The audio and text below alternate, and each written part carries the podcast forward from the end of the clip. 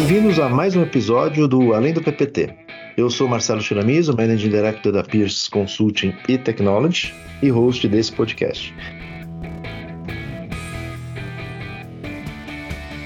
Nesse episódio, a gente vai sair um pouco do mundo do privado, a gente faz muito podcast privado, e voltar a falar um pouquinho da, da, da nossa atuação no público. A Pierce ela faz projetos aí também do setor público por meio dos institutos e fundações que apoiam principalmente as, as causas de educação. É, e hoje a gente vai ter aqui no nosso, no nosso podcast o, o, o tema sobre gestão por resultados na administração pública. A gente sabe que isso acontece muito no privado, mas isso também tem um potencial enorme de transformar os serviços oferecidos à população para impactar é, diretamente a vida aí dos, dos cidadãos. Né? E para a conversa de hoje, eu recebo aqui com muito prazer a Cecília Cruz, chefe do Gabinete de Gestão da Prefeitura do Recife. Seja muito, muito bem-vinda, Cecília. Obrigada, Marcela. É um prazer estar aqui com vocês. Legal. E também aqui conosco, dois consultores, enfim, o Rafael Pazanato, que é Senior Manager, e a Camila Barcevisto, que é Senior Consult, mas são consultores aí que fazem projetos, na, especialmente aí na, no setor público, é, e são lideranças aí desses projetos aqui na Pierce. Bem-vindos. Oi, Sheira. Obrigado, Cecília. É um prazer estar com vocês novamente. Obrigada, Sheira. Obrigada, Cecília. Legal. Então, eu queria começar ouvindo de vocês aí como a gente aplica aí gestão de resultados na, no público e como é que vocês acham que isso pode efetivamente aí mudar a cara dos serviços oferecidos pela gestão pública aos cidadãos? Vou começar respondendo aqui. É, bom, primeiro um prazer estar aqui com vocês. É um prazer falar por Recife, pela Prefeitura do Recife, é, contar um pouquinho do que a gente está fazendo. Vou tentar falar um pouco do que a gente faz aqui e também de outras experiências é, que eu acho que valem a pena ser mencionadas.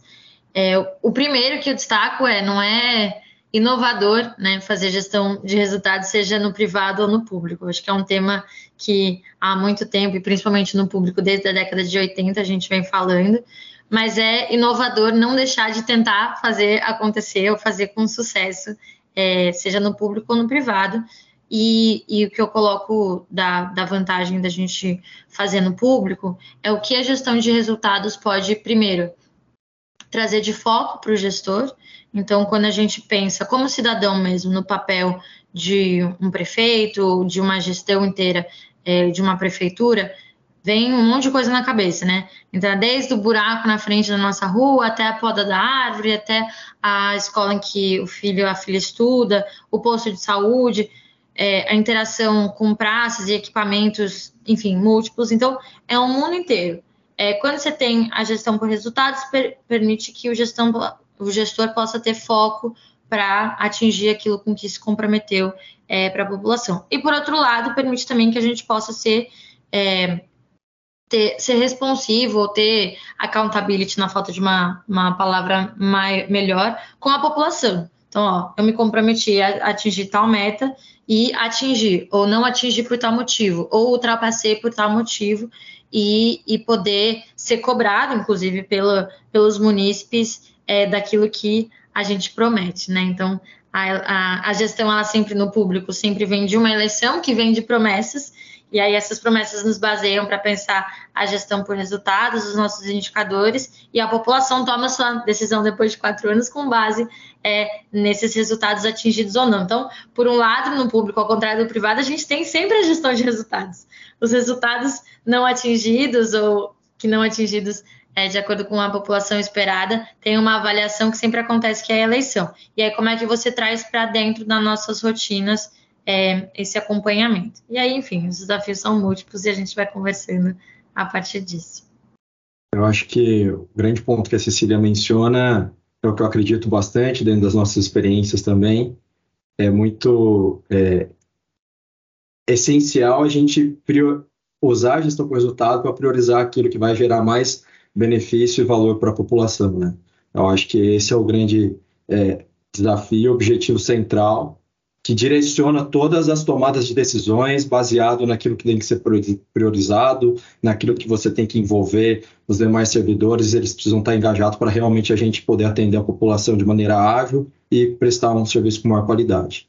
E a qualidade vem só não no, também no que a gente entrega do serviço, mas das decisões que a gente toma para entregar aquele serviço bem feito, né? Então, se na metade do caminho é, a gente está monitorando o resultado, identifica que certo recurso poderia ser melhor gasto, com certeza o resultado que vai sair de ter monitorado aquele, aquele indicador vai ser melhor por conta dessa decisão, porque eu vou poder alocar aquele recurso em outra atividade, ou corrigir rumos para de fato atingir aquele resultado é, esperado. É legal.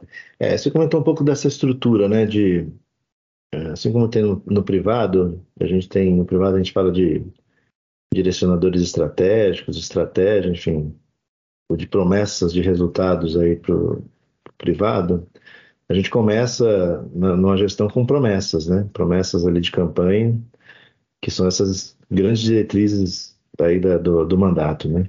E acho que o grande desafio depois é como transformar todos esses, esses essas promessas, essas diretrizes em indicadores, né?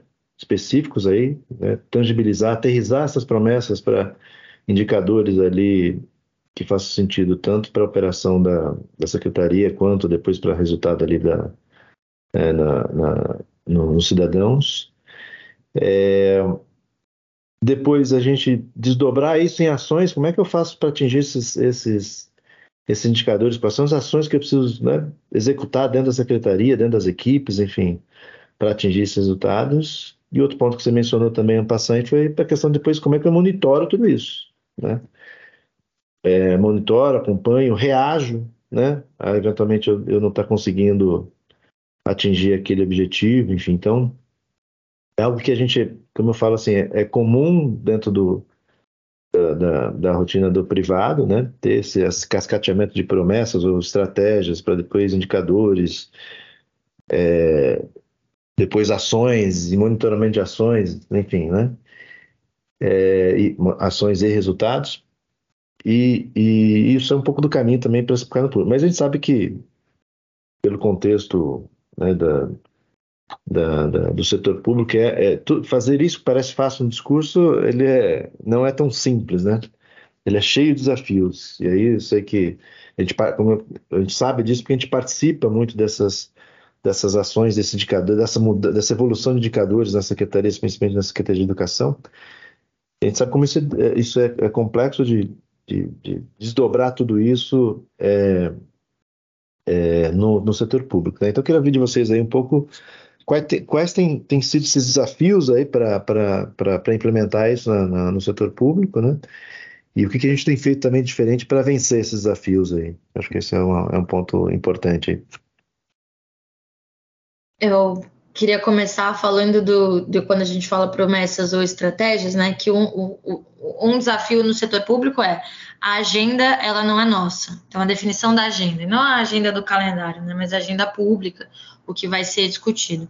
Então, é claro que tem aquilo que vem de promessa, claro que vem aqui, que tem é, estratégias ou resultados que a gente decidir alcançar que são legado, então são situações que já vem a gestão herda e tem que ser resolvidas, e tem outras milhares de coisas que são definidas por milhares de outros aspectos. O que vem na cabeça das pessoas, claro, primeiro é política, mas não é só isso. Então, por exemplo, eu posso ter um programa do governo federal, né, falando aqui como município, que é novo, e aí isso muda aquilo que eu tinha de estratégia. Então, ah, eu tinha um resultado esperado X, mas com esse novo apoio do governo, que pode ser, por exemplo, com investimento, eu consigo mudar esse resultado. Ou eu achei que vinha para um tipo de escopo e veio para um diferente, e sem o recurso do governo federal não consigo fazer. Então, eu vou ter que repensar é, o meu resultado. Esse é um, um jeito que a agenda, ou a promessa, ou a estratégia do governo pode mudar. Outra coisa que tenho certeza que afeta o privado também, mas no, no público é muito é muito latente, é, a vida é muito dinâmica. Então, eu, para os conhecedores de Brasil Profundo, já devem ter reconhecido, não sou recifense, pelo sotaque eu me entrego, mas é, sou nova aqui questão, mas ano passado Recife passou por uma chuva é que foi uma catástrofe muito grande. É normal chover no inverno, mas a chuva que teve no final de maio do ano passado há muito tempo não acontecia e teve consequências muito graves para a cidade, inclusive com fatalidades e tudo mais. O fato de ter chovido mudou a nossa estratégia do ano.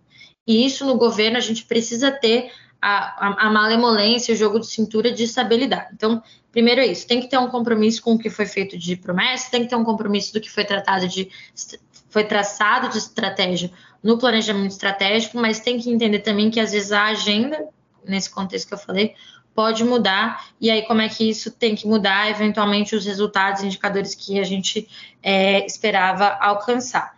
É, o que eu acho que, que é o, o, principal desafio, que é o que a gente faz com, que eu acredito que a gente faz com, com que é inovador aqui, é conseguir ter esse monitoramento é, junto das secretarias.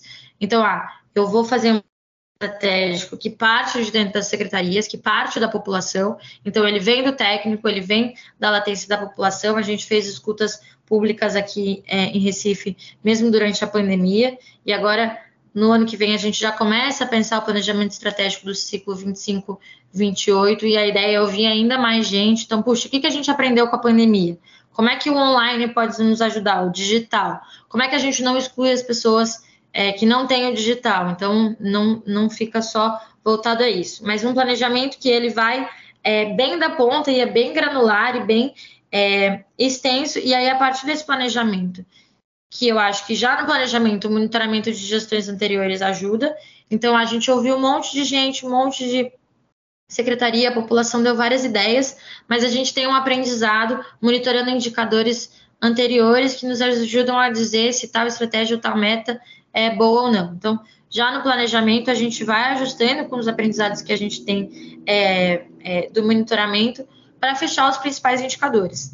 Tem áreas que os indicadores são clássicos, então, usando o exemplo que você já deu, né, da educação, não tem como fugir do IDEB ou das outras provas. No nosso caso aqui, a gente tem o IDEB, né, o SAEB como prova nacional, a gente tem uma prova estadual e tem uma prova municipal. Então, tá bom, os indicadores clássicos, com certeza entram. Mas quais são outros indicadores de resultados que nos ajudam a monitorar esses, esses indicadores é, da aprendizagem? Então, fazer essa pactuação no setor público, o que eu acho que é fundamental é que a gente consiga chegar com essa pactuação em todas as equipes, e aí nas equipes que estão diretamente ligadas à prefeitura, na sua administração mais bruta, assim, mas até a ponta. Então, que qualquer equipamento saiba qual é a estratégia da prefeitura como um todo e saiba o que é o esperado do, do seu trabalho. É, o desdobramento das ações, aí sim, aí vai no, na hierarquia da equipe que eu alcanço, né? Então, se eu estou falando de uma equipe mais na ponta, vai ser diferente, obviamente, das ações é, das, das equipes mais mais acima. O que a gente tem feito de monitoramento é o monitoramento junto com as secretarias do primeiro, no primeiro escalão. Então, as metas pactuadas junto com o prefeito, e aí são as metas que estão no nosso planejamento estratégico. A gente tem feito também o exercício, e aí a Pires foi nossa parceira nisso, para desdobrar essas metas para as equipes dentro das secretarias. Para que a pessoa, mesmo quando ela está mais distante daquela meta de alcançar um avanço na aprendizagem de 15%, por exemplo, ela consiga se identificar e qual a parte do processo dela, da equipe dela, naquela, naquela meta que às vezes parece mais distante. Então, é um monitoramento feito com cuidado e com é, compromisso, que ele aconteça, que ele não caia, que ele tenha produtos claros do que vai ser monitorado, que depois ele possa ser usado para pensar o próximo planejamento, mas também que essa rotina e que esse desdobramento chegue na equipe para a gente não perder pessoas ao longo do caminho. Se eu tenho uma máquina toda que não se identifica com aquela estratégia ou com aquele resultado, com certeza ela vai trabalhar muito distante daquilo e aí o resultado vai ser sempre é, inalcançável, né?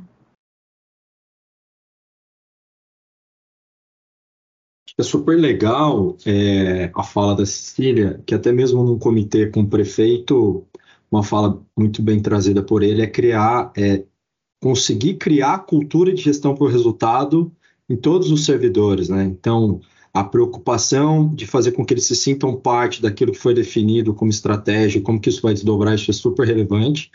Ter como como clareza e diretriz que isso é uma prioridade em todos os escalões, né?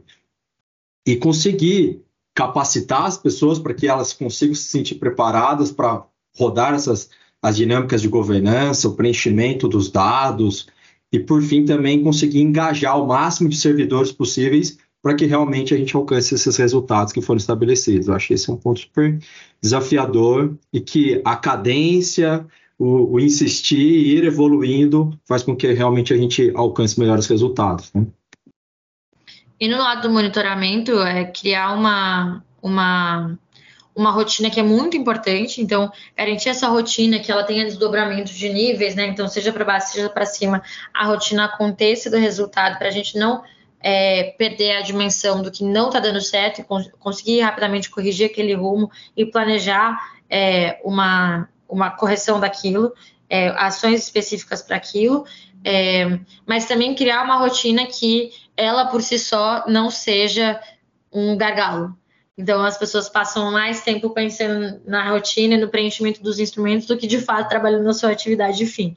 Então é um equilíbrio difícil e eu acho que isso é tanto do público quanto do privado, é, mas eu reforço essa importância da, da rotina dela chegar no máximo de pessoas é, possíveis para as pessoas se sentirem parte dela, mas ela também não ser é, sufocante, né?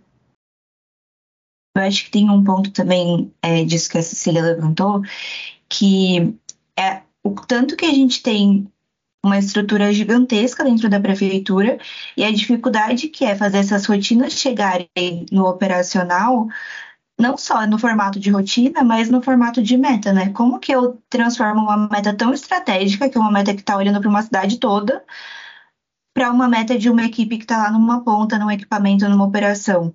É, essa virada de chave entre uma gestão para o resultado, olhando só para o estratégico, e uma gestão para o resultado que chega no operacional, ela é um, um desafio gigantesco, que eu acho que no público acaba ficando mais latente do que no privado até.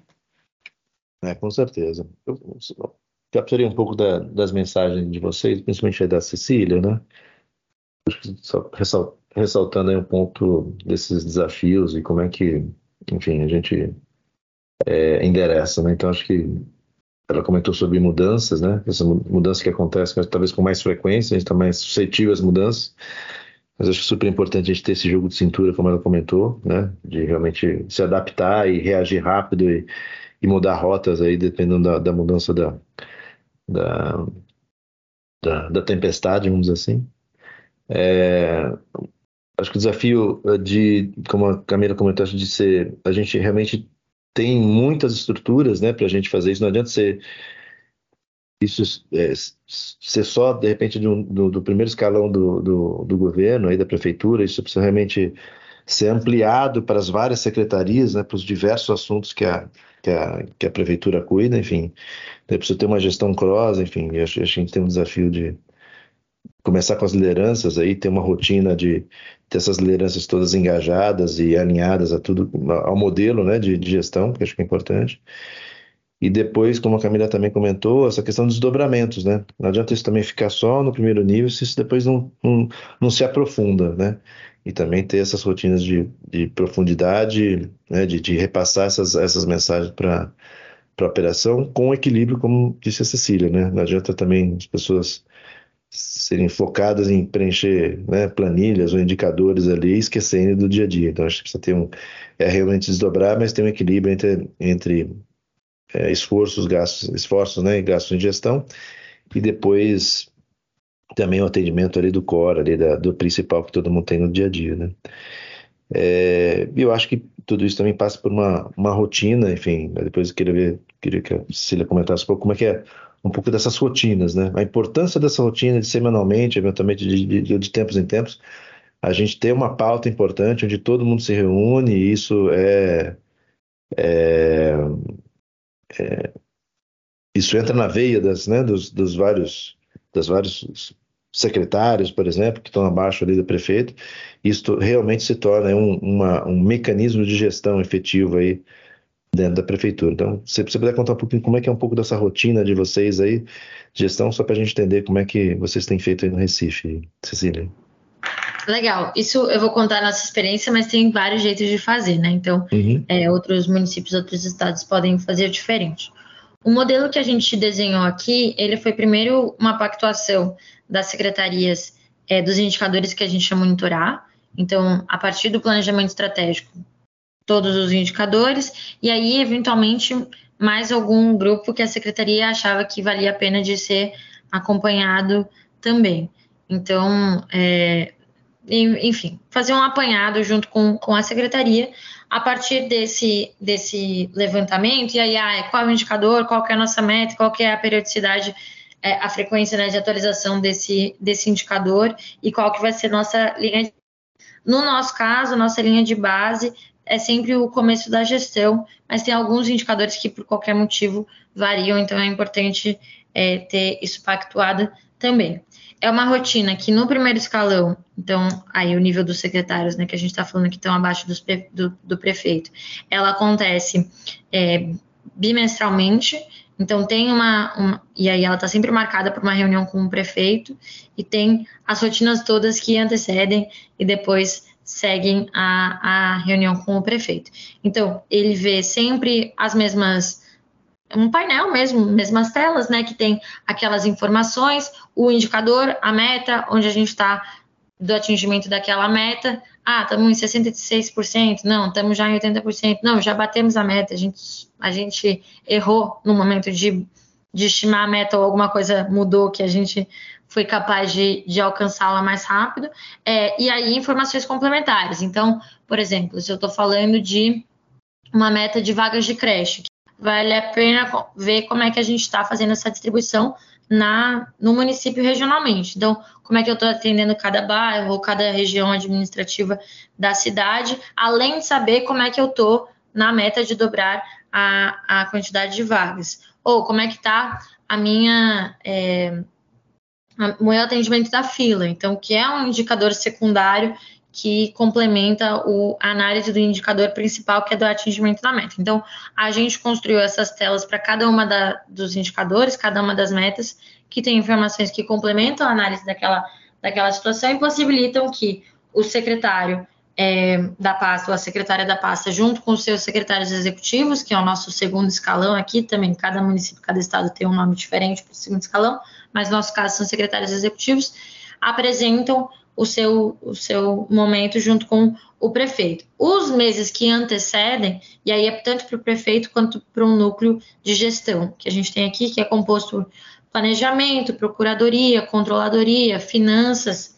Aqui que é quem pode é, ou ajudar a destravar algum projeto, processo, Segov, então nossa secretaria de governo também faz parte, destravar algum processo interno ou com algum processo externo, depende do Estado, depende do governo federal, depende de algum parceiro que tem articulação, é, ou pode junto ajudar a pensar em solução. Então, ó, a gente tinha essa estratégia, fomos, fomos, fomos, não deu certo, a gente tem esse gargalo, tem esse empecilho para continuar, aqui dentro de casa a gente não conseguiu avançar numa solução, como é que a gente faz? Então, é um momento mesmo de, de apresentação dos resultados dos secretários e, da secretária da sua secretaria, mas é um momento mesmo de trabalho. É uma reunião que ela tem que ser produtiva, ela tem que dali sair encaminhamentos que, que são produtivos. Então, os dois meses que antecedem essa, essa reunião, claro, o trabalho está rolando normalmente, mas a gente vai acompanhando esses indicadores e fazendo atualização das telas principalmente nas duas semanas anteriores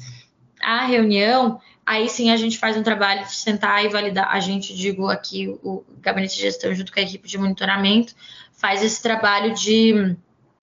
É, é, ah, então, puxa, secretário, ó, esse, esse indicador variou assim no mês passado, a gente achou esquisito que é muito diferente da série histórica. Tem algum motivo para isso ou não? Vale a pena explorar? Vamos atrás disso. Então, faz essa validação do que vai ser levado ao prefeito e, principalmente, além de fazer essa análise é, mais aprofundada do que, do que variou é, dos indicadores, é, levanta pontos críticos. Então, ah, não avançou por tal motivo. Ah, isso aqui vale a pena a gente discutir porque é o jurídico e o financeiro que vão nos ajudar a pensar numa solução. Ou, puxa, é uma interação com o governo federal que vai nos ajudar a destravar esse aspecto específico da meta. Então, faz um trabalho de prévia junto com as secretarias para pensar nesses pontos críticos que valem a pena e pontos de destaque mesmo. Então, ah, um retorno da última reunião, ó, a gente definiu essa estratégia e deu certo, a gente pode ver isso no indicador.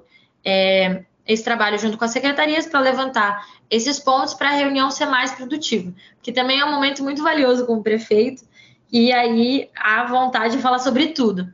Então, nosso trabalho é garantir que, mais uma vez, né, o indicador e a meta nos ajudem a ter esse foco para a gente discutir é, exatamente aquilo. E aí, da reunião, saem muitos encaminhamentos. Então, diretrizes que devem ser tomadas, estudos, é pedidos de estudos para serem feitos de alguma coisa que não está bem explicado ou que vale a pena, uma elaboração de proposta a partir de uma estratégia traçada ou de uma ideia que foi discutida na reunião, e aí os meses seguintes, até a próxima reunião, a gente vai acompanhando esses encaminhamentos. Então, é uma rotina que está voltada para essas reuniões com o prefeito, é, mas que ela tem essa lógica de ser circular, né? Então, o encaminhamento para a próxima reunião, os pontos críticos para a próxima reunião, e a gente está sempre acompanhando o indicador. E a ideia é que as secretarias tenham é, as suas próprias rotinas dentro das suas próprias secretarias, né? Então, puxa, se a secretaria de é, é, saúde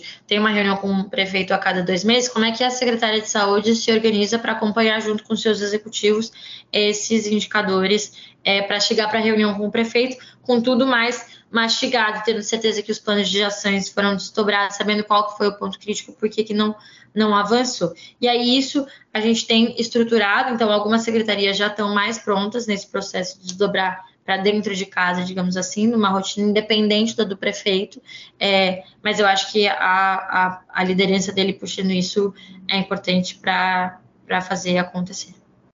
Legal. Eu, eu, essa toda essa rotina, eu acho que enfim, o prefeito herdou ali da, dos governos anteriores do estado, né? Enfim, acho que além da questão da rotina, acho que uma coisa importante é que a gente com rotina, depois a gente começa a criar um pouco dessa cultura, né? A cultura da gestão, a gestão por resultados, a cultura do monitoramento, do acompanhamento, enfim.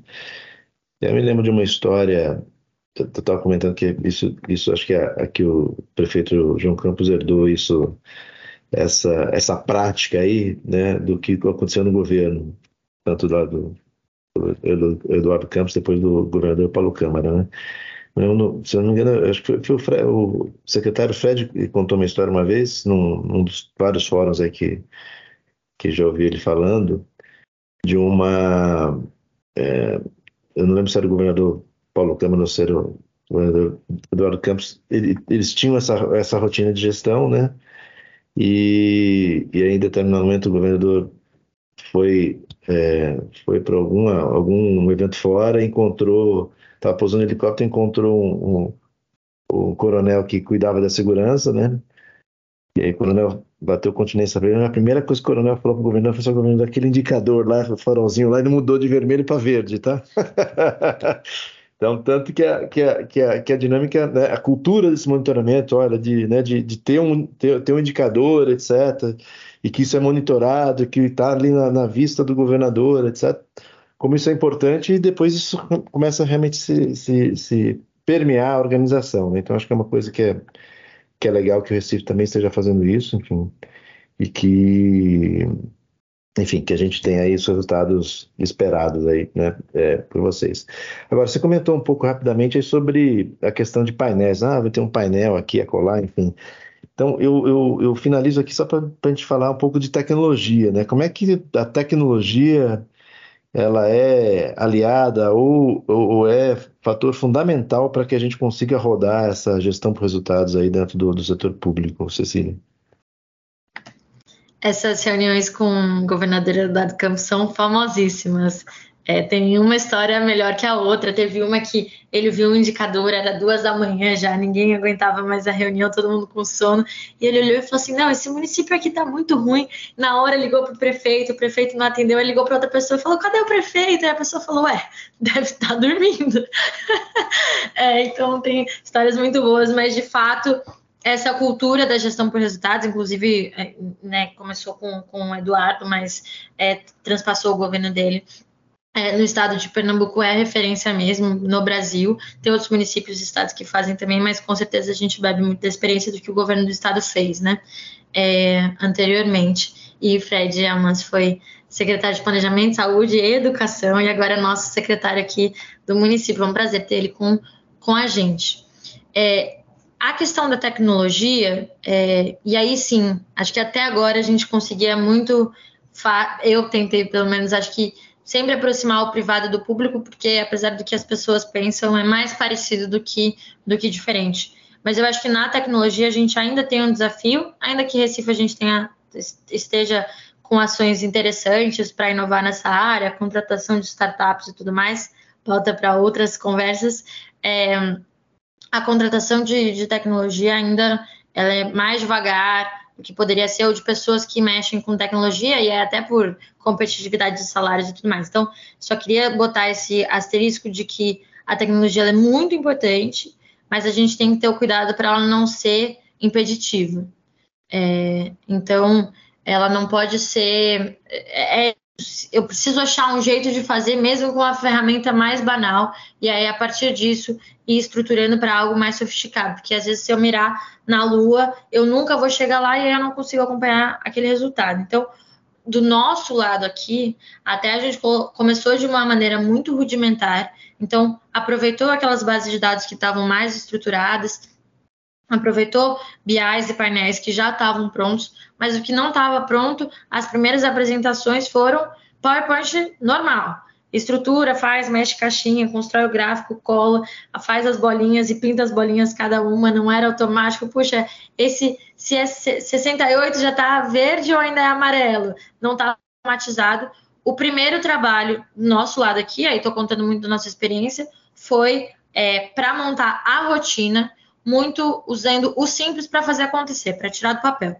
E aí, à medida que a gente foi avançando, e muito também pela demanda da tecnologia, foi: olha, a gente precisa automatizar isso, tornar esses painéis mais inteligentes. Aí sim a gente foi evoluindo e hoje quase tudo a gente já tem um BI que já puxa das nossas bases automaticamente. Então, é, nessa parte da visualização, acho que ela é fundamental, mas é isso, teria esse cuidado que, que eu acho que a, a tecnologia tem de muito a agregar na nossa gestão de resultados aqui? Ela nos permite a pensar os nossos dados e aí como atingir os nossos resultados de uma maneira melhor. Então, por exemplo, no governo a gente tem milhares de dados, tem base de tudo quanto é canto. Tem o cadastro único, que é uma base de, de é, das pessoas mais vulneráveis do governo federal, mas que a gente tem acesso, que é super valiosa. A gente tem aqui no município um cadastramento feito por conta da vacina, que no município de Recife foi toda a partir de um processo de cadastramento digital. E aí, para quem não tinha acesso, claro, tinha disponibilizado em várias unidades para a pessoa acessar o digital também para evitar filas, né? No momento da pandemia, então ninguém em Recife pegou filas, as pessoas agendavam o horário, passavam lá na hora que estava agendado, tomavam a vacina e iam embora mas isso nos permitiu é, cadastrar muitas pessoas no nosso sistema. E aí tem outros milhares de dados, dados de é, imóveis, por exemplo, dados de finanças. Como é que a partir desses dados a gente pode ter uma leitura inteligente e tirar preditores ou então tirar é, zonas descobertas que estão nos nossos resultados que podem nos ajudar a alcançar os resultados que a gente tem estabelecido? Como é que eu coleto melhor esse dado? Como é que a comunicação com a população pode ser mais inteligente a partir da tecnologia. Então, se o, o, o, cidadão acessou um serviço meu, me deu o ok que ele quer receber mensagens minhas sobre determinado serviço, como é que aquilo pode me ajudar? A chuva, né? Falei da chuva lá no começo. Como é que a tecnologia nos ajuda a ter uma resposta rápida para a chuva? Então, desde a tragédia do ano passado até agora, a gente estruturou o COP, que é nosso centro de operações, que basicamente é uma estrutura que pega dados disponíveis que a gente tem, nossos, é, dos sistemas do governo federal que monitoram clima, dados de trânsito, para, a partir do cruzamento desses dados, nos dar uma orientação de se a gente deve tomar medidas mais bruscas ou não, que é parecido com o que era a pandemia. Fecha tudo, mantém as pessoas em casa, coloca a cidade em alerta, fecha as escolas. Como é que a gente toma essa decisão rápida? a partir de dados. E a tecnologia nos permitiu pensar esse dado. De novo, nosso centro de operações, a ideia é que ele seja um prédio todo estruturado, com muitos computadores que com ultraprocessadores e câmeras e não sei o quê. Mas o COP poderia só funcionar só quando tivesse a estrutura pronta? Não, porque senão a gente teria passado o período de chuvas desse ano sem o COP. Sabe Deus o que ia acontecer nessa chuva? Vai que acontece o que aconteceu no ano passado. Então, esse ano a gente garantiu o mínimo com a tecnologia que a gente tinha disponível é, e fez acontecer com o que era possível e rodou muito bem. Então, é claro que a evolução vai ser muito importante para que a gente possa ter é, o melhor atendimento, enfim, é, as evoluções que a tecnologia nos permite. Então, eu, no mundo que a gente vive hoje, a tecnologia ela serve para milhares de coisas, né? A gente mesmo tem pensado a inteligência artificial para melhor atender nossos cidadãos nos serviços diretos ao cidadão, por exemplo, que também são resultados que a gente monitora a satisfação dos usuários nos nossos serviços, para garantir que a gente está tendo um bom atendimento ao público e acabar com aquele estereótipo de que no público é, não se é bem atendido, mas principalmente essa parte de trabalhar o dado. A gente tem muita riqueza de informação não ferindo nenhuma é, é, restrição de acesso a esses dados, não compartilhando esses dados com ninguém, como é que a gente pode pensar o que a gente já tem para dar a entrega melhor ainda para o cidadão. Então, eu posso até dar um exemplo, acho que o exemplo do COP é um bom exemplo de como a gente fez com o que tinha e vai evoluir ainda mais quando chegar uma tecnologia mais específica. E, de novo, é, que tem que se contratar, né? Ter todo o processo até ela chegar. Mas um outro exemplo é, a partir das bases de dados que a gente já tinha, a gente identificou as pessoas que tinham se tornado idosas, então tinham passado da faixa etária necessária para ser considerado idoso e poderiam ter aquele adesivo do idoso no carro para poder estacionar o carro e não tinham feito a solicitação. A gente tinha as duas informações, porque as duas informações a gente tem: a idade da pessoa e se ela tem ou não tem da CTTU o, né, que é a nossa empresa de trânsito, o adesivo. A gente emitiu isso automaticamente, que é fácil. O cidadão não precisa fazer nada. A gente tem esse dado. E aí aqui, claro, tinha um, um resultado que era emitir muitos certificados de pessoas idosas para estacionamento? Não, não tinha. Estava fora dos nossos indicadores estratégicos. Mas, puxa, eu atender bem o cidadão é um indicador estratégico. Eu pensar a mobilidade ativa do cidadão é um indicador estratégico. Essa foi uma experiência que nos mostrou que a gente olhar com cuidado para os dados que a gente já tem, a gente pode ser proativo e tirar os milhares de cliques, hoje milhares de viagens que o cidadão tem que fazer para um serviço burocrático que o governo já possui a informação e pode ativamente dar. Então, no caso da prefeitura, assim como qualquer lugar, a tecnologia é sempre muito boa e ela sempre vai agregar. Na gestão por resultados, mais ainda. Mas a gente identificar essas zonas cinzentas, pontos cegos geograficamente também. A gente poder ter tudo geolocalizado. Então, puxa, eu tenho hoje nove agentes, 9 mil agentes de rua. São agentes de saúde, da assistência social, de trânsito, da vigilância sanitária. A maioria deles hoje já anda com um tablet georreferenciado. Então, quando tem um atendimento na rua específico, eu sei onde foi aquilo. Foi bom? Foi ruim? Não aconteceu? Ah, eu sei que tal pessoa está atendendo melhor ou está atendendo pior. Sei georreferenciar isso na cidade. É, então, a tecnologia tem nos permitido coletar melhor esses dados, mas pensar melhor o dado para a gente entregar algo melhor por cidadão. E aí, quando eu falo sempre entregar algo melhor, é né, todo o, o, o dinheiro arrecadado para a prefeitura, quando a gente tem mais informação, a gente toma decisões melhores de alocar, é, onde, onde alocar esse, esse recurso. Enfim, eu poderia dar outros exemplos, mas acho que esses dois, do COP e do, da carteira de idoso, são anedóticos, mas eles mostram que com uma coisa muito simples, a tecnologia nos permite dar saltos muito grandes, e aí quando a gente sofisticar ainda mais, os saltos são é, exponenciais também. E aí vai tanto da rotina, do painel, do BI e tudo mais, quanto do, do resultado em si, da ação para atingir aquele resultado. Bem legal esse exemplo, Cecília. Legal que o Recife está, realmente, como você comentou, mesmo não estando assim, né, o, o concurso da, da tecnologia, mas com a tecnologia existente, sabendo tirar leite e pedra, como, como a gente fala, né? não deixa, não, não, ele, a tecnologia é realmente um habilitador, mas não, não pode ser um, um restritivo, né? Então, eu acho legal que vocês conseguiram andar e conseguir entregar resultados com isso. Então. E agora a gente vai para o quadro de Pato Pagãos. Se você está ouvindo pela primeira vez, nesse quadro a gente traz um assunto mais informal e cotidiano para a nossa conversa, que tem a ver, obviamente, com todo o contexto aqui que a gente estava discutindo, né?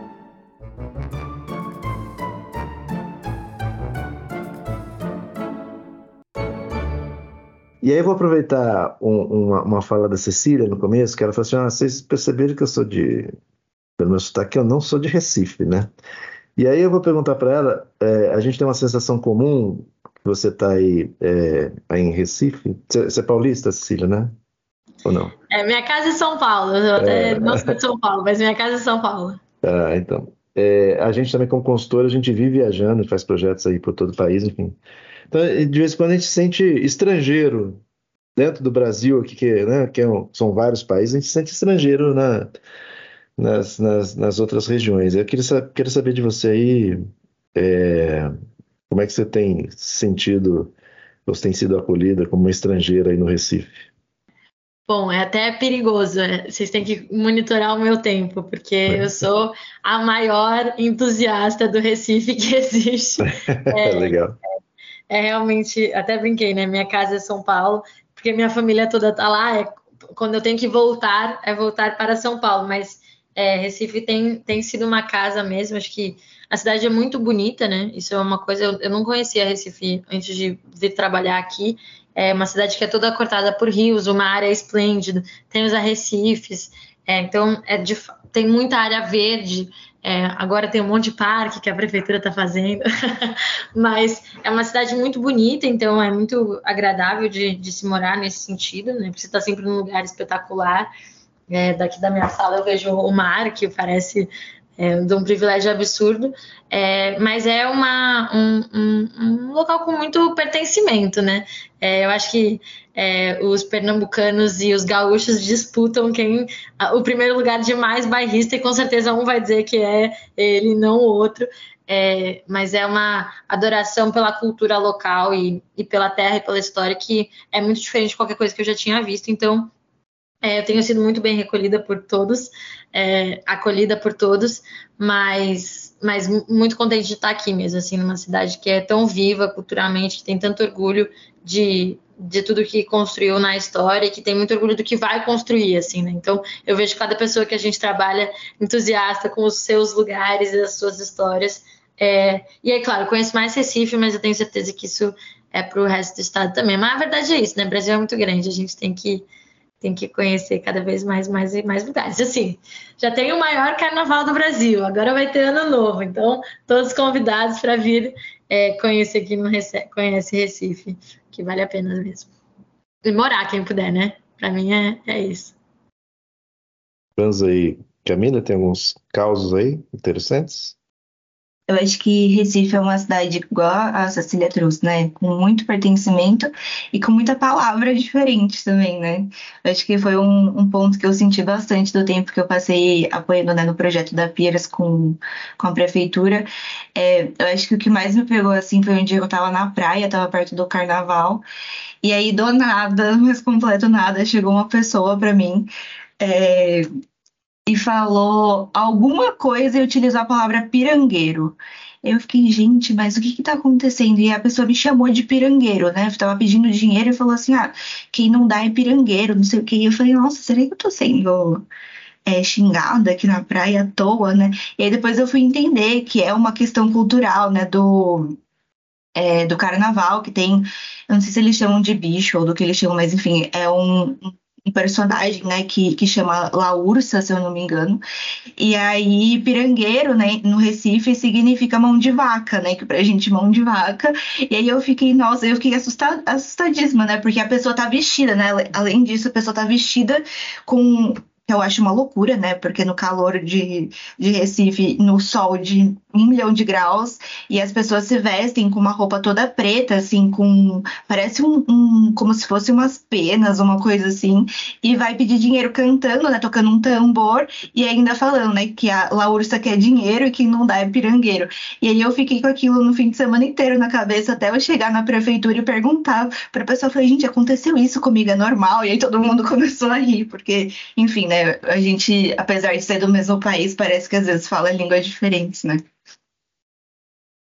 É, eu não tenho uma, uma história tão legal que nem a da Camila, um curto espaço de tempo, mas pegando aí os meus últimos 5, 6 anos de projetos com o setor público, rodando principalmente o Nordeste ali, a, a questão do acolhimento, isso é fantástico no nosso país, nos diferentes estados que a gente tem, é, no carinho que eles têm por nós, estarmos ali para suportá-los né, durante os nossos projetos.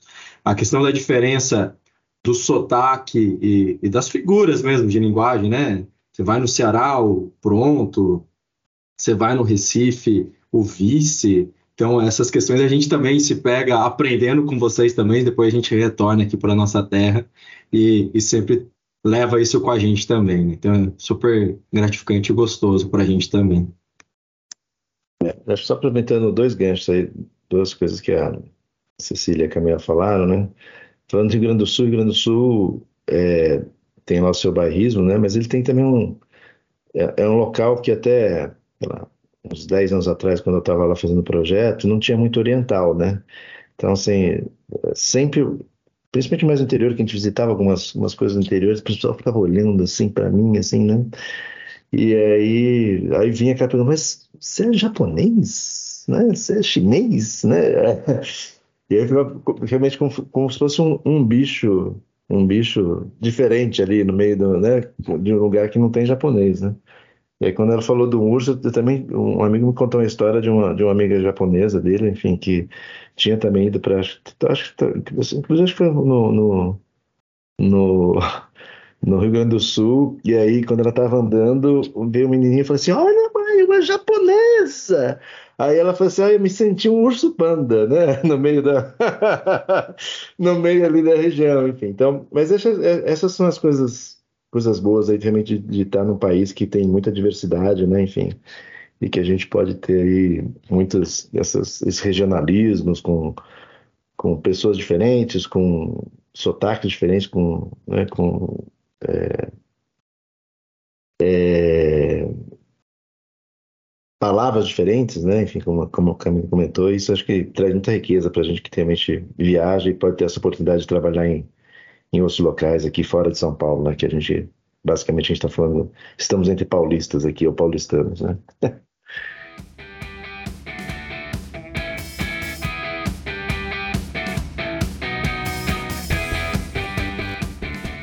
Bom, chegamos ao final desse episódio do Além do PPT. Hoje a gente falou um pouquinho sobre gestão de resultados na administração pública.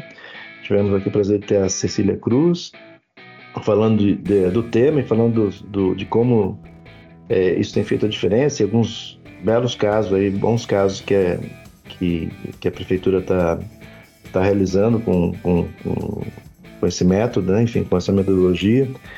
E, obviamente, isso trazendo resultados aí para todos os cidadãos. Né? Então, queria agradecer novamente aí a Cecília por ter participado, o Rafael e a Camila. Eu agradeço o espaço, é um, é um, prazer contar o que a gente tem feito aqui e falar dessa cidade que, de novo, reforço, todo mundo deve conhecer. No carnaval, claro, mas também não só no carnaval, porque tem seus encantos sempre.